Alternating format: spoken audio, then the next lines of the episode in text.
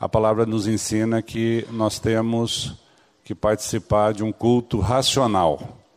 E o nosso e o nosso estudo desta manhã de hoje, quase inverno, meio frio, bem friozinho, mas esse estudo que nós trouxemos, pela graça de Deus, vem falar exatamente da graça, e o seu título é, eu lembro do versículo, chamados a crer, entender e testemunhar.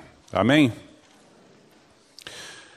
Nós vamos compartilhar da palavra que está em Isaías, capítulo 20, é, 55, versos 8 e 9, diz assim o texto de, da palavra de Deus: Porque os meus pensamentos não são os vossos pensamentos, nem os vossos caminhos os meus caminhos, diz o Senhor. Porque assim como os céus são mais altos do que a terra, Assim são os meus caminhos mais altos do que os vossos caminhos, e os meus pensamentos mais altos do que os vossos pensamentos. Pai querido, nós estamos aqui rendidos à tua vontade e à revelação pelo teu Santo Espírito da tua mensagem. Vem falar conosco, Pai, em nome de Jesus. Amém. Nós vivemos neste mundo de forma racional, de forma a querer compreender, de forma a querer entender todas as coisas. E com aquilo que Deus tem colocado para nós não é diferente, nós queremos também entender Deus. E nessa nossa busca pelo entendimento de Deus, nós passamos os pés pelas mãos. Muitas vezes nós queremos é, explicar Deus em nosso coração. E nós corremos um grande risco quando isso acontece. Queremos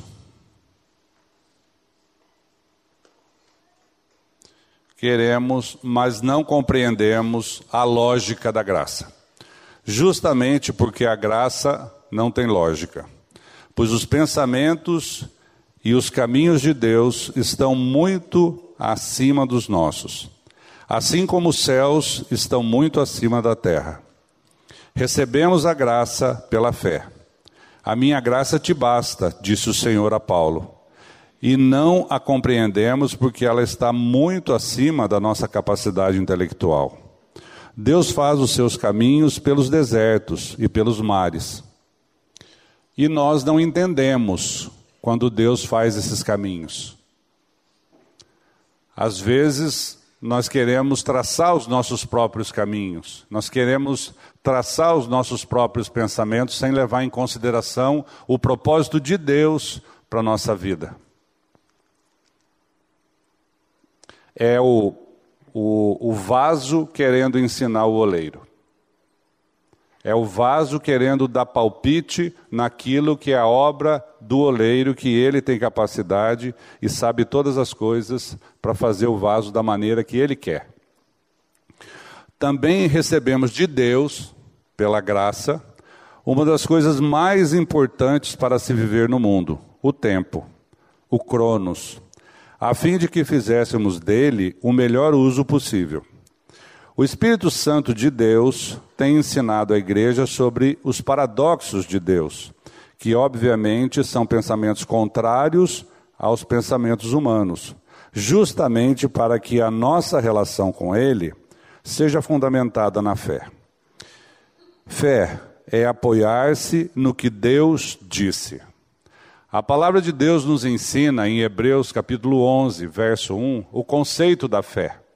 E o conceito da fé para nós é tão distante dos nossos, do nosso entendimento, tão distante do nosso pensamento, que é exatamente aquilo que nós não alcançamos por nosso, nossa própria conta, por nosso próprio esforço. E o conceito de fé que está lá revelado em Hebreus, Está dizendo assim: ora, a fé é a certeza das coisas que se esperam e a convicção de fatos que se não veem. Isso para nós é muito louco. Isso para nós é muito difícil caber dentro da nossa compreensão. Essa convicção, eu tenho certeza. Nós vamos falar aqui de testemunho. Quando a gente fala em testemunho, testemunho é aquilo, uma pessoa falando daquilo que viu, daquilo que presenciou. Mas quando você vê e presencia, você tem convicção. Mas a palavra vem dizer que nós temos que ter pela fé a convicção daquilo que a gente não vê. Isso é muito difícil. Para o ser humano, para a nossa cabeça, é muito difícil. Então, quando a gente fala em entendimento, nós lançamos mão dos nossos valores, da nossa caixinha de ferramentas que é o almoxerifado que nós temos construído ao longo do tempo. Tudo aquilo que está dentro da nossa mente, da nossa compreensão, foi colocado de alguma forma por alguém, por, por situações, e que quando a gente está passando por uma circunstância, a gente lança a mão daquela caixinha de ferramenta para tentar compreender o porquê daquilo. Por quê? E logo vem o conflito quando a gente não tem uma resposta para esse porquê. Por que a minha mãe está doente? Por que o meu pai está doente? Por que o meu filho está internado no hospital? Por que, que eu estou desempregado? Quando a gente não tem entendimento, não tem explicação, e por outro lado também não tem fé para se render à vontade do Senhor, nós ficamos numa situação de escuridão. Porque nós não estamos nem num, numa, numa situação e nem noutra, nem de um jeito e nem de outro. O pastor Kleberson Gonçalves, é um pastor da primeira igreja batista lá de São Paulo, de Pinheiros, ele escreveu assim: Na vida e na caminhada cristã, em muitos momentos seremos surpreendidos e até decepcionados com a maneira de Deus agir. Fazemos a leitura da realidade, da situação, ponderamos as variáveis, projetamos caminhos e alternativas para a solução de nossos dilemas, entendendo que é desta maneira que as coisas precisam acontecer. Deste jeito é melhor, etc.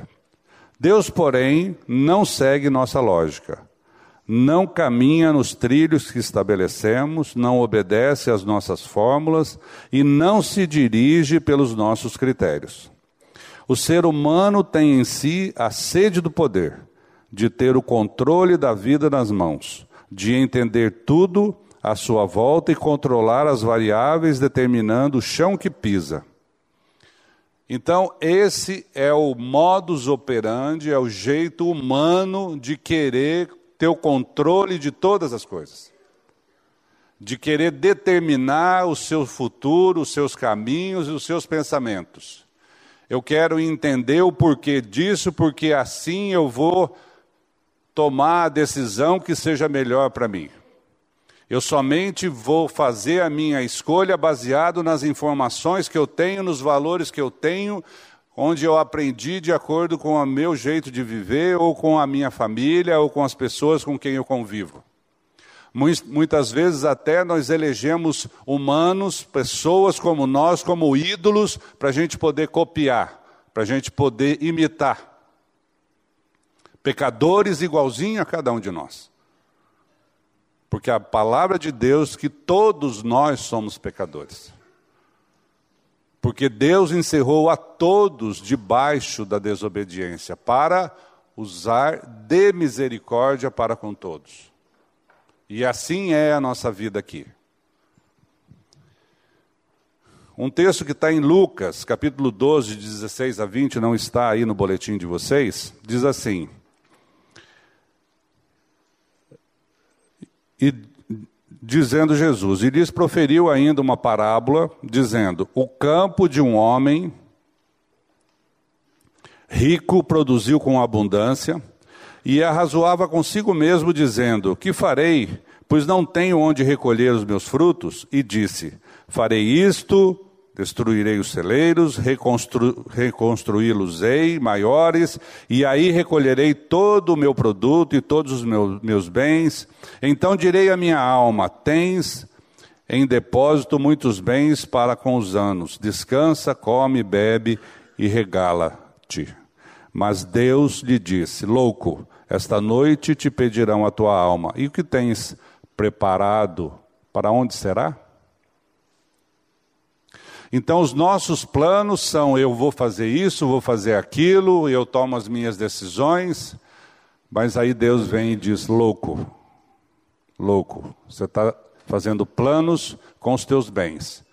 Você está fazendo planos com a tua vida terrena. Você está fazendo planos com aquilo que você entende, com aquilo que são os teus pensamentos, que, que são os seus caminhos que você mesmo projetou para si. Você não está levando em consideração os pensamentos de Deus e os caminhos de Deus para a sua vida. E, gente, o que importa nessa vida não é essa vida. O que importa nessa vida é a vida eterna. Os nossos pensamentos não podem ser os pensamentos do aqui e agora. Os nossos pensamentos têm a ver com eternidade. Por isso, gente, evangelho não tem a ver com você e nem comigo. Evangelho tem a ver com a glória de Deus. O evangelho só foi colocado para nós para a glória de Deus. Não é porque você é bonzinho, porque você merece, porque eu mereço, porque nós não merecemos. O evangelho não veio porque ninguém merece. O evangelho, desculpa, o evangelho veio para a glória de Deus, para a salvação dos homens.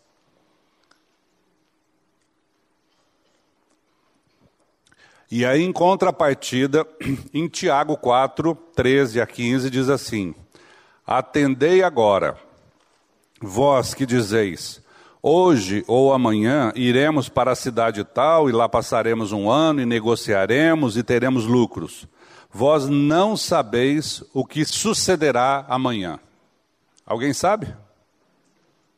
Mas a gente faz planos. É ou não é? A gente não sabe, mas nós fazemos planos. Que é a vossa vida? Continua o texto.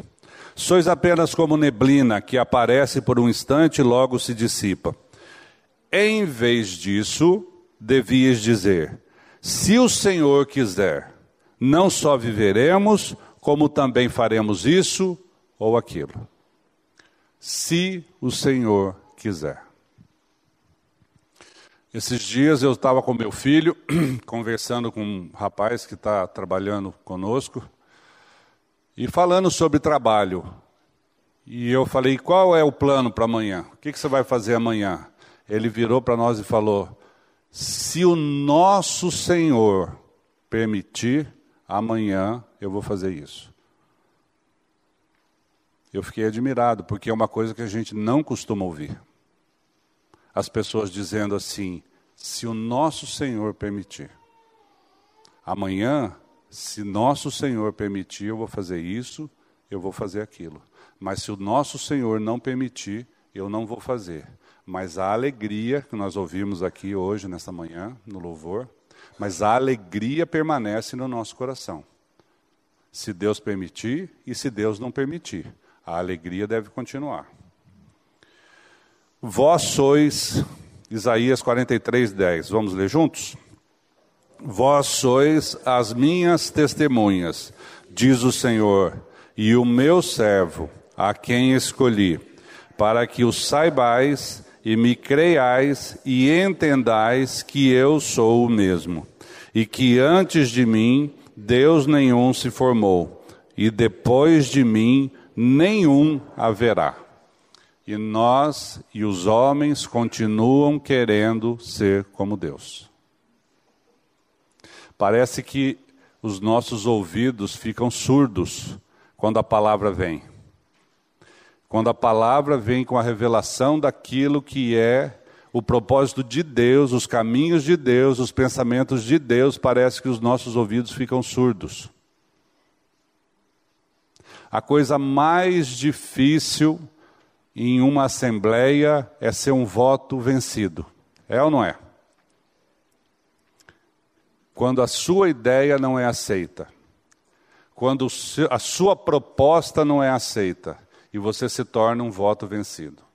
No reino de Deus, nós temos que ter a alegria de sermos votos vencidos.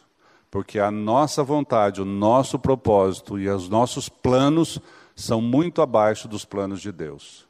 Então nós temos que ter a alegria de saber que nós temos um Deus que tem a vontade boa, agradável e perfeita, que conhece a cada um de nós, desde o ventre da nossa mãe, que sabe toda a eternidade, tem o tempo nas palmas das suas mãos e quer o nosso bem.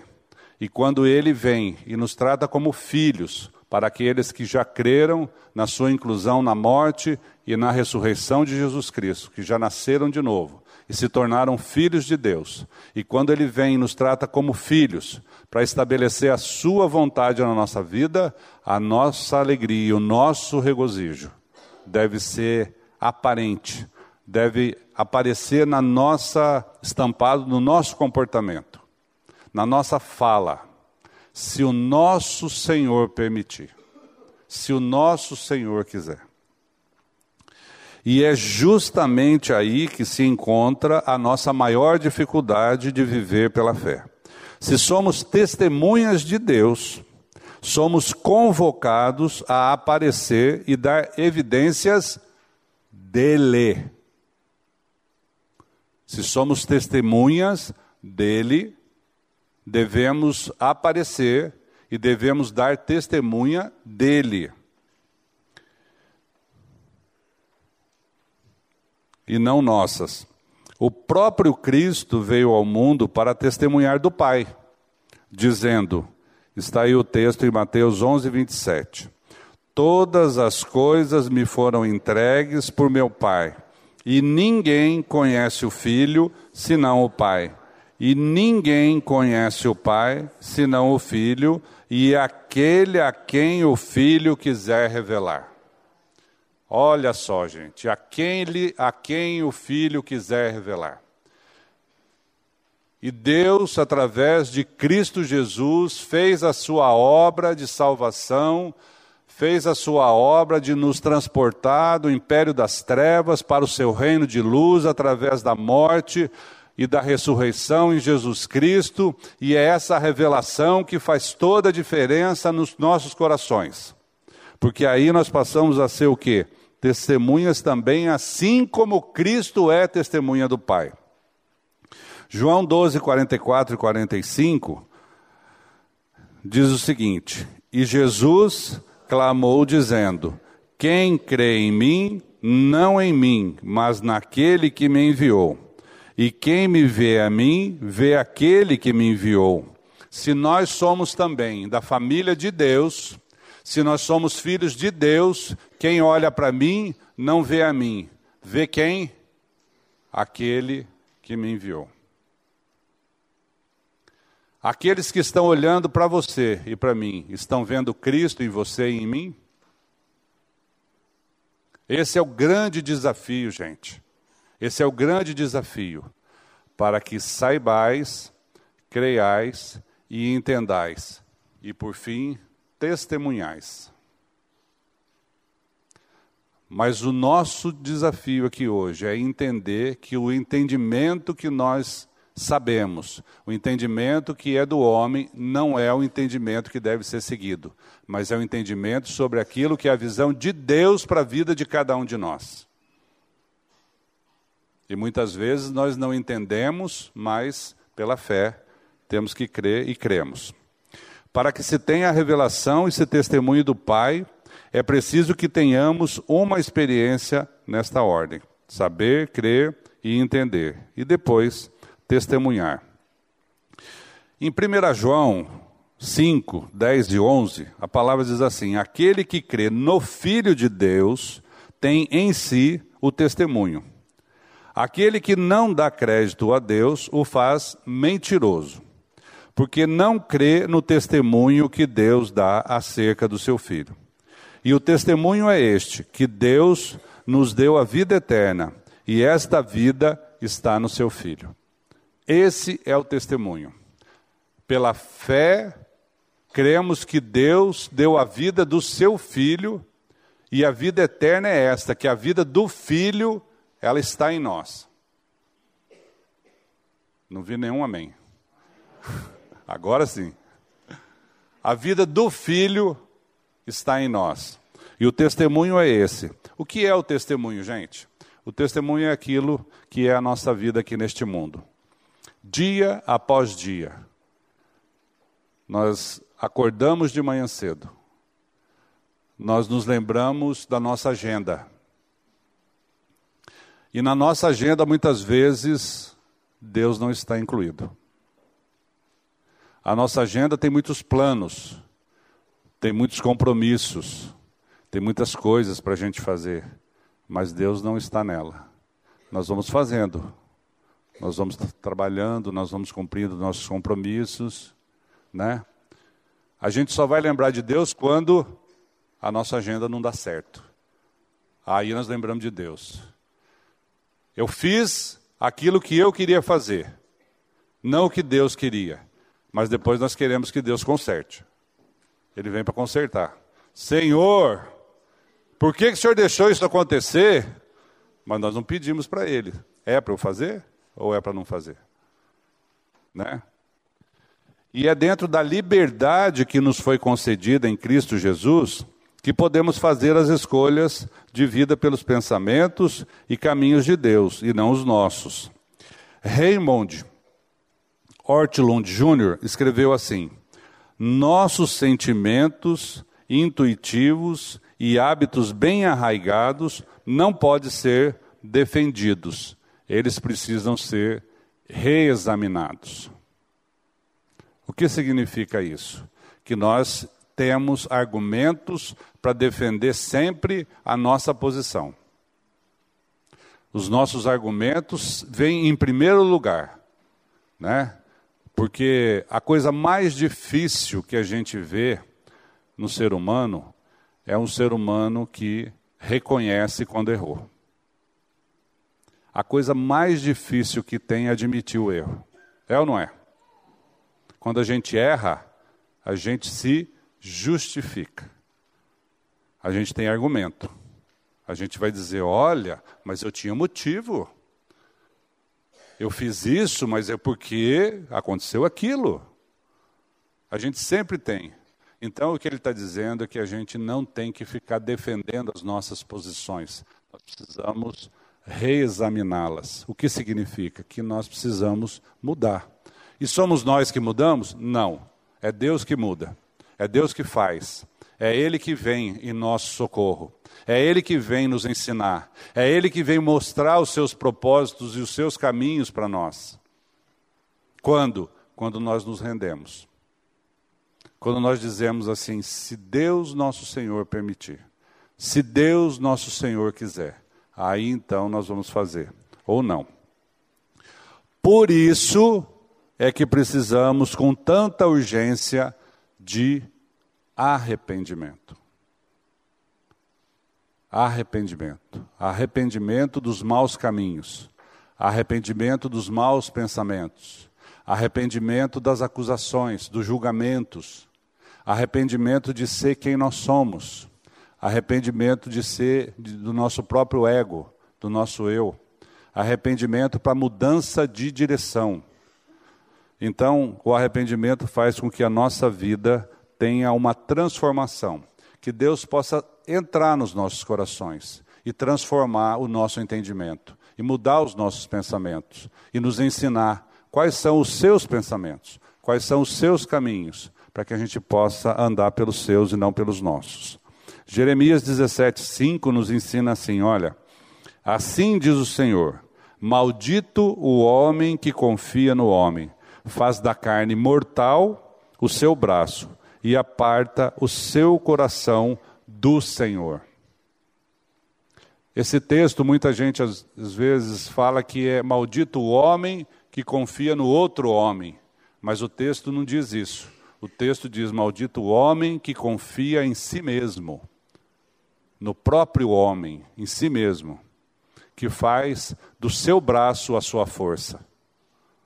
Então, nós não devemos confiar em nós mesmos, porque os nossos caminhos, os nossos pensamentos são totalmente contaminados pelo pecado. Nós precisamos conhecer o coração do Senhor, gente. Nós precisamos nos achegar ao Senhor. Precisamos entender o que, que Ele tem preparado para nós. Porque a nossa visão é muito curta. A nossa visão é somente aqui e agora a respeito da nossa vida terrena. Mas Deus quer nos ensinar que tem algo mais, que tem um futuro, que tem uma eternidade muito melhor, muito mais importante para cada um de nós. Não raras vezes nos encontramos sem fé e sem entendimento. Explico. Às vezes estamos passando por circunstâncias que não compreendemos. E mesmo usando de todos os nossos recursos, não sabemos o que fazer. E também não cremos no poder de Deus, porque não conhecemos completamente o seu caráter. E também não compreendemos o que ele está fazendo, porque desculpa, o que ele está fazendo, por não ter fé de que aquilo é o melhor. Ou seja, é um momento que podemos estar na mais completa escuridão. O que fazer? Desistir ou resistir? Nenhuma coisa, nem outra. Render-se e deixar que Deus tome o seu próprio caminho e descobrir mais tarde que o dele era o melhor. A nossa reação, nós temos uma reação, né? Toda vez que nós nos encontramos numa circunstância difícil, nós temos uma reação. O que, que eu vou fazer? Eu vou desistir? Ou eu vou resistir? Eu vou fazer a minha vontade? Então, não. Senhor, eu quero que o Senhor revele a sua vontade. Eu quero entender o porquê disso. Muitas vezes nós não vamos entender naquele momento. Não vamos entender.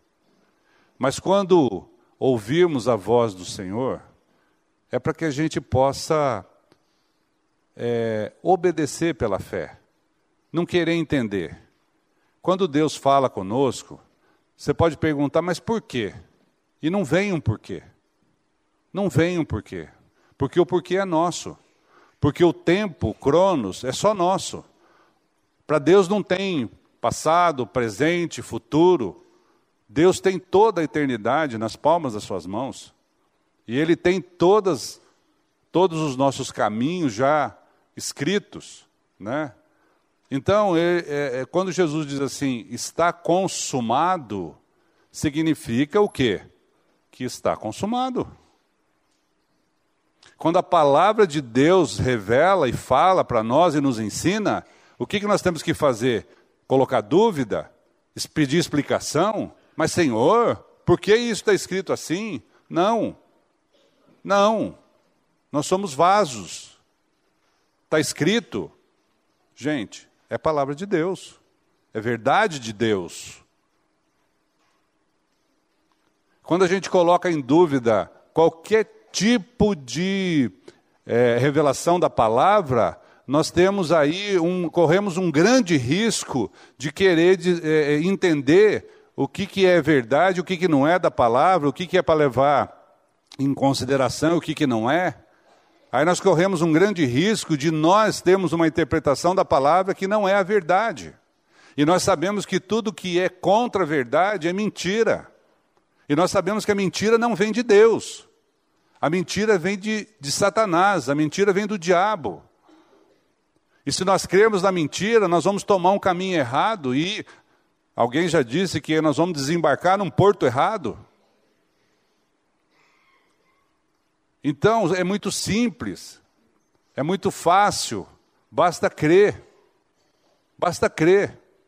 O entendimento vem com o tempo, de acordo com a vontade de Deus. Se Ele quiser que a gente entenda, amém. Se Ele não quiser, amém também. Ele não deixa de ser Deus por isso. Deus não deixa de ser Deus porque a gente não entende Ele. Mas nós precisamos tomar posse do que está escrito, tomar posse da palavra, ter contato com a palavra, conhecer o caráter de Deus pela revelação da palavra. É isso que nós precisamos. E se você não tem fé, peça que Deus vai te dar fé. Até nisso, Deus nos sustenta, até na nossa falta de fé. Não é? Eu trouxe aqui uma história para compartilhar com vocês. E vou ler agora. Uma mulher tinha um filhinho de apenas cinco anos. Esta mulher era bordadeira. Uma vez, ela estava bordando e o seu filhinho estava brincando no chão da sala ao seu lado.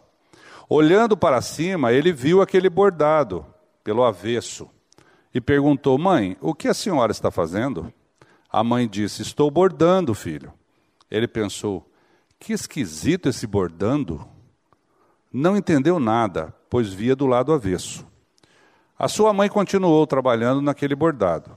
Passados alguns dias, o filho olha para cima, vê aquele bordado pelo avesso e pergunta: Mãe, o que a senhora está fazendo? E ela respondeu: Estou bordando. Ele não entendeu nada e pensou: Que esquisito esse bordando. Passados mais alguns dias, o filho, olhando para cima, perguntou: Mãe, o que a senhora está fazendo? Ela respondeu: Estou bordando, filho. Então o filho pensou: Que esquisito esse bordando, pois ele via pelo lado avesso e só via um emaranhado de linhas sem definição nenhuma. Quando aquela mãe finalmente terminou o trabalho, ela chamou o seu filho e lhe perguntou: Você quer ver o que a mamãe fez? E a criança disse: Quero, quero. Então a mãe pegou seu filho no colo e mostrou. Agora pelo lado certo, pelo mesmo lado que ela estava vendo e trabalhando. O filho, quando viu aquela obra, os seus olhos se encheram de alegria. E ele disse: Mãe, que lindo o seu bordando. Ela disse: Não é bordando, filho. Agora que está pronto, é bordado. E ela havia feito um desenho de uma fazenda, tinha casinhas, vaquinhas, cavalos, árvores e até um lago. Então o filho percebeu que o que estava faltando para ele entender o desenho era ver pelo mesmo lado que a sua mãe estava vendo. Nós, muitas vezes, estamos no chão, olhando o que Deus está fazendo do lado avesso. A gente não entende. Para nós aquilo não tem explicação. Mas o que Deus faz conosco em Cristo Jesus? Ele nos, ele nos tira do chão e nos coloca no seu colo. E nos dá a sua visão, para que a gente possa ver aquele bordado pelo mesmo lado que ele está vendo. E eu acho interessante essa historinha, porque ela diz que agora que está pronto, é um bordado. Deus já terminou a sua obra. A obra de Cristo em nosso favor já foi consumada. E nós não podemos ficar querendo ainda que as coisas aconteçam do nosso jeito, porque já aconteceram. Porque lá na fundação do mundo, o cordeiro foi imolado. Ele não foi imolado há dois mil anos atrás. Há dois mil anos atrás aconteceu um fato para que a gente pudesse entender, Jesus Cristo veio em carne e morreu na cruz há dois mil anos atrás. Mas essa obra em nosso favor, esse sacrifício, já foi feito lá na fundação do mundo. A gente não entende isso, gente. E nem queira entender. A nossa cabeça não vai compreender. Mas a obra foi consumada. Qual é a nossa parte?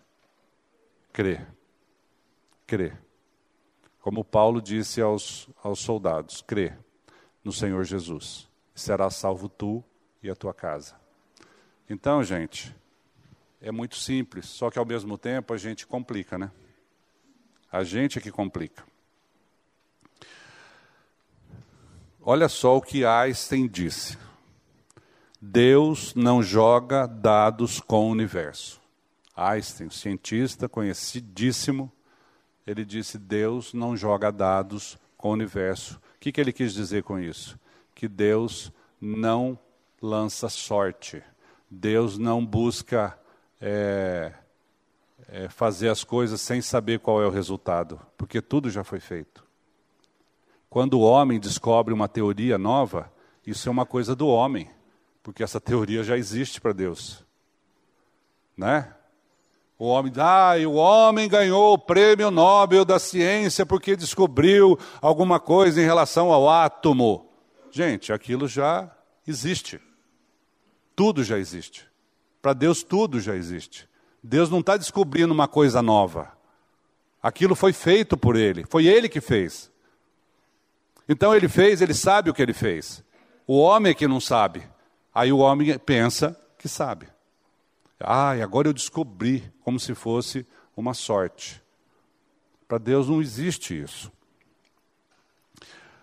Disse Einstein essa frase ao explicar que não se conformava com o caráter probalístico defendido pelo princípio da incerteza de Heisenberg, que era um opositor dele é, na, no princípio, na teoria dele.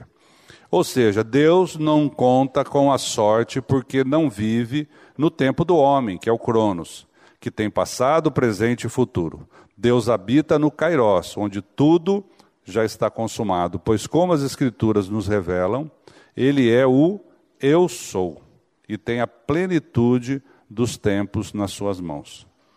Gente, Provérbios 3, 5, de 5 a 8, diz assim: Confia no Senhor de todo o teu coração e não te estribes no teu próprio entendimento. Reconhece-o em todos os teus caminhos, e ele endireitará as suas veredas. Não seja sábio aos teus próprios olhos. Teme ao Senhor e aparta-te do mal. Não seja sábio.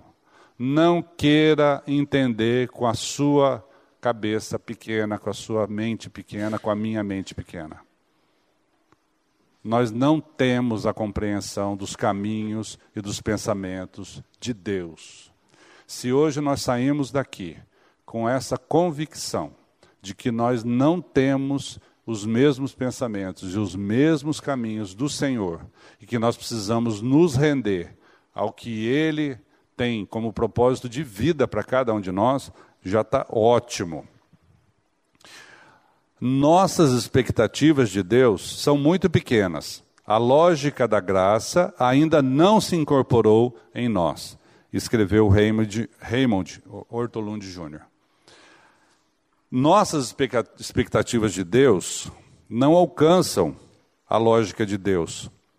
Por que, que a lógica, a graça não tem lógica para nós? Porque nós queremos uma explicação. A graça de Deus ela é tão ela é tão incompreensível para as nossas mentes que Deus faz coisas que a gente busca o porquê e busca querer cobrar de Deus. Hoje de manhã eu estava conversando com a minha esposa ah, sobre o texto de Jonas. Jonas não queria de forma nenhuma que aquele povo de Nínive fosse salvo. É ou não é? Mas Deus queria salvá-los. Deus não se ateve à vontade de Jonas. Deus não faz a nossa vontade. Mas a graça de Deus não tem explicação. Porque a gente pode buscar um monte de justificativa e de explicação para as nossas vontades. Senhor, mas eu não quero por causa disso, disso, disso, daquilo. Deus fala: não, é, eu vou fazer. E aí? Né? Quando Deus fala, Ele cumpre o que Ele fala. Quando ele promete, ele cumpre o que ele promete. Então você pensa assim: tem um texto de Malaquias a respeito dos dízimos, que fala assim: Fazei prova de mim, trazei a casa do tesouro. É isso? Os seus dízimos e ofertas, e verás se eu não abrirei as portas e as janelas do céu para você. Olha só. Fazei prova de mim, trazei os seus dízimos. Ele está dizendo, é, filhos, traga os seus dízimos? Não. Ele está dizendo, nascidos de novo, traga os seus dízimos? Não. Ele está dizendo, primeira igreja batista, traga os seus dízimos? Não. Ele está dizendo para todo o povo. Todo o povo. E aí, quando ele fala, ele cumpre o que ele fala. Então, mesmo para incrédulo, mesmo para aquele que não crê. no seu novo nascimento, mesmo para aquele que não está salvo, se ele trouxer os seus dízimos para a igreja, Deus vai abençoá-los. Porque ele falou e ele cumpre o que ele fala. E ele manda todos trazer os seus dízimos, ele não manda somente salvos. Se o ímpio cumprir com aquilo que Deus está mandando cumprir, obedecer aquilo que Deus está mandando fazer, o ímpio vai ser abençoado. Porque a palavra de Deus assim diz. Porque ele fala e ele cumpre o que ele fala. Então, quando Jonas falou, Senhor, mas esse povo, que é um povo que mata, que, que um povo que é pecador, que tinha um monte de, de justificativa para Jonas para não querer pregar para aquele povo, para não querer que aquele povo fosse salvo. Ele tinha um monte. Mas Deus não foi na conversa de Jonas. Deus falou: você vai lá e vai pregar e eu vou salvar, e ponto. Então, gente, quando nós queremos fazer a nossa vontade e a nossa vontade está diferente contrária à vontade de Deus, cuidado. Cuidado, porque você vai ser frustrado. Você vai ter uma decepção. Então, qual é a nossa busca? Qual é a nossa oração? Senhor, não quero que faz a minha vontade. Eu quero conhecer a tua vontade. E ao momento que eu conhecer a tua vontade, então eu vou me alegrar com a tua vontade. E aí a minha alegria com a tua vontade, de conhecer a tua vontade, vai ser que, que o Senhor estabeleça a tua vontade e eu vou ver o teu agir na vida da igreja, dos irmãos, do país. Por exemplo, nós temos orado muito para o nosso país, né? pelo avivamento da igreja, pelos governantes, nós temos orado por isso. Agora, Senhor, é da tua vontade? Não sei, de repente Deus quer que a gente aprenda alguma coisa com a situação toda que nós estamos passando? Né? Às vezes nós estamos é, vendo uma coisa, uma circunstância como coisa ruim, e na verdade para Deus aquilo é um ensino para cada um de nós e para a igreja. Sempre seremos surpreendidos pela vontade de Deus, pois os seus pensamentos são bem mais altos do que os nossos. Sua perspectiva, seus desígnios, seus planos e seus propósitos estão muito além dos nossos. Deus vê a eternidade e a nossa história como um todo. Ele projeta caminhos onde não existem e onde não haveria a mínima possibilidade de existir. Pela nossa lógica, claro.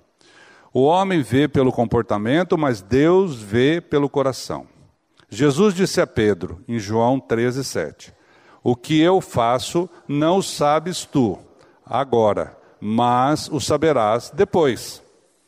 Veja que para, para que o seu comportamento de lavar os pés dos discípulos fosse compreendido, Jesus trabalhou com os advérbios de tempo, agora e depois. Mesmo assim, Pedro não entendeu, mas creu na palavra de Jesus e se resignou. Vocês lembram desse texto?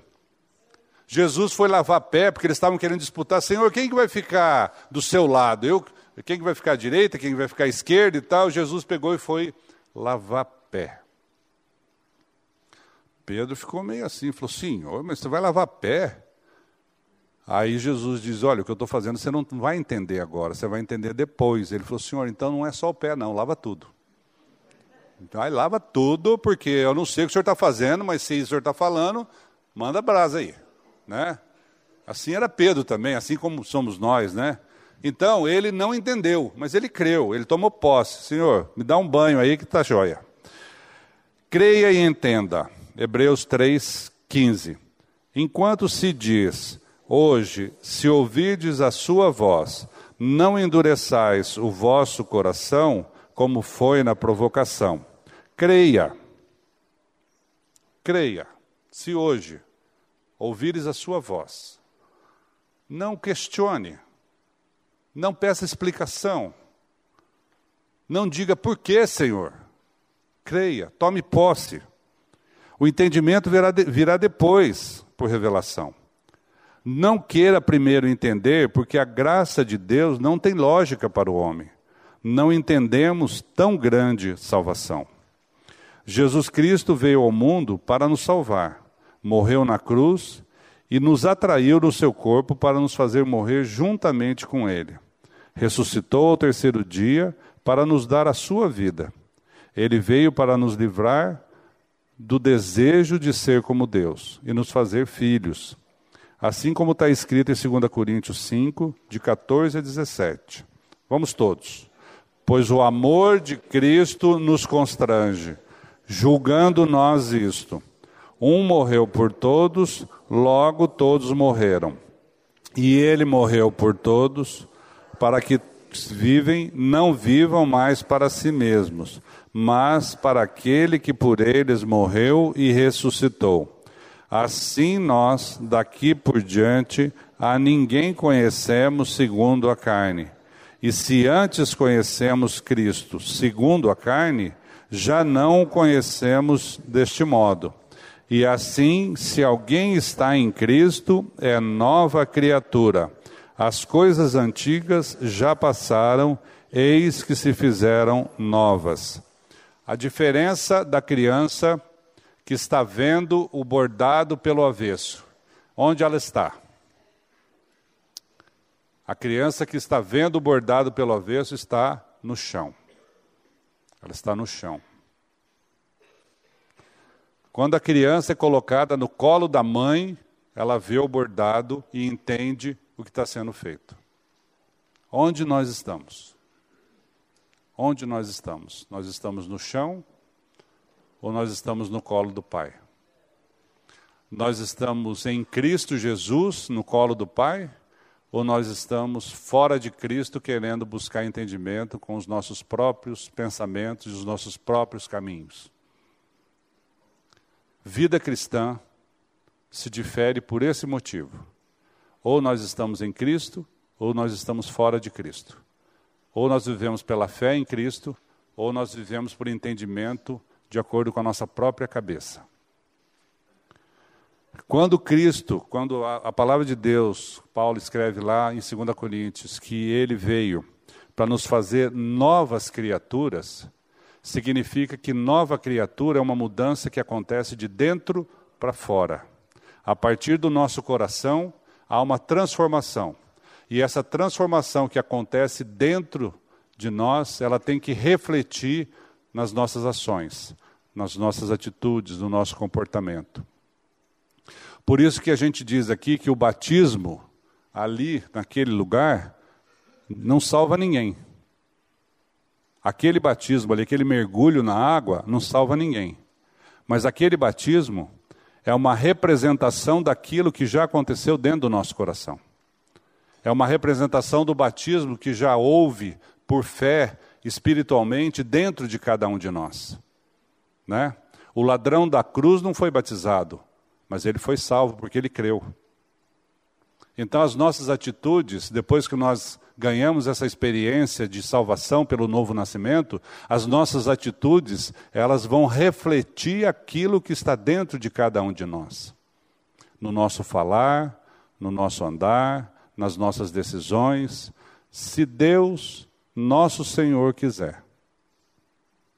Vamos fazer isso, fazer aquilo. Se Deus permitir, nós vamos viajar. Se Deus não permitir, nós vamos ficar. Isso faz toda a diferença. Novas criaturas, novos pensamentos, novos caminhos, porém os do Senhor e não os nossos. Assim como nos ensinam as Escrituras em Efésios 4, de 1 a 6. Rogo-vos, pois, eu, o prisioneiro no Senhor, que andeis de modo digno da vocação a que fostes chamados, com toda humildade e mansidão, com longanimidade, suportando-vos uns aos outros em amor, esforçando-vos diligentemente por preservar a unidade do Espírito no vínculo da paz. Há somente um corpo e um Espírito, como também fostes chamados, numa só esperança da vossa vocação Há um só Senhor, uma só fé, um só batismo, um só Deus e Pai de todos, o qual é sobre todos, age por meio de todos e está em todos. A palavra é tão clara, é tão clara que não deixa nenhuma dúvida acerca do propósito de Deus. Nenhuma dúvida. E quando a palavra diz assim, que já não há nenhuma condenação para os que estão em Cristo Jesus, gente, nenhuma condenação. Não há nenhuma condenação para os que estão em Cristo Jesus. Não tem nada que você vai fazer para se tornar melhor ou pior. Não tem nada que você vai fazer para Deus te amar mais ou para Deus te amar menos. Porventura, o filho que desobedece o pai, ele deixa de ser filho? Não. Uma vez filho, para sempre filho. Agora, como filho, nós somos corrigidos. Vem a correção do Senhor, né? E por que que Deus corrige? Porque ele ama. Por que que Deus ensina? Porque ele ama. Por que que nós vivemos neste mundo aqui e temos que testemunhar daquele que é o nosso Pai, porque Ele é o nosso Pai. A nossa identidade é de filhos, e a identidade dele é de Pai. Então, o nosso testemunho é esse. Vivemos aqui por fé e vivemos aqui para testemunhar e, é, como embaixadores, representar o reino que nós representamos, que nós estamos aqui para fazê-lo. Então, viver aqui, gente, é uma situação que é, pela graça de Deus, que nós não entendemos, mas pela graça de Deus nós podemos ter é, a alegria e a convicção de saber que a vontade do Senhor, os caminhos do Senhor, os pensamentos do Senhor é que nos dirige, é que nos governa. Né? E quando a gente faz a nossa própria justiça, nós estamos fazendo de Deus, no mínimo, no mínimo, é, mentiroso, né? Porque quando nós fazemos a nossa própria justiça, confessando que somos dele, confessamos que Cristo é a nossa vida, mas Cristo é a nossa vida, mas eu não faço aquilo que é da vontade de Deus, eu estou fazendo a minha vontade, eu estou dizendo que Deus não é capaz, que Deus não é soberano, que Deus não é o Senhor, né? Então, eu queria que a gente parasse um pouco para pensar sobre o nosso testemunho aqui neste mundo. Cristo veio dar o testemunho do Pai, e aqueles que creem em Cristo dão o testemunho do Filho. Então, isso é uma verdade. Precisamos tomar posse. E para encerrar, nós vamos compartilhar um texto de Hebreus 4,16 que diz assim: Acheguemo-nos, portanto, confiadamente junto ao trono da graça, a fim de recebermos misericórdia e acharmos graça para o socorro em ocasião oportuna. oportuna. Acheguemo-nos confiadamente, né? A graça de Deus é incompreensível para nós, ela não tem lógica. Mas a fé diz que nós devemos crer, tão somente crer, né? A convicção de fatos que se não veem. Eu tenho certeza, eu não vejo, eu não sinto, mas eu tenho certeza que eu fui resgatado. Eu tenho certeza e confesso que Cristo é minha vida. Amém? A Livraria PIB Londrina procura selecionar cuidadosamente seus títulos e autores a fim de oferecer um conteúdo alinhado com o Evangelho de Jesus Cristo. Bíblias, livros de teologia, devocionais, literatura infantil, biografias, comentários bíblicos e muito mais. Dispomos também de um acervo de CDs e DVDs das mais de 5 mil mensagens ministradas na primeira Igreja Batista em Londrina. Visite a Livraria PIB Londrina e conheça ainda mais. Livraria PIB Londrina, de segunda a sexta, das 13h30 às 18 horas. Endereço na Avenida Paraná, 76A, próximo ao Calçadão, bem no centro de Londrina. Ligue para 3372 8921 ou acesse o site www.livrariapiblondrina.com.br.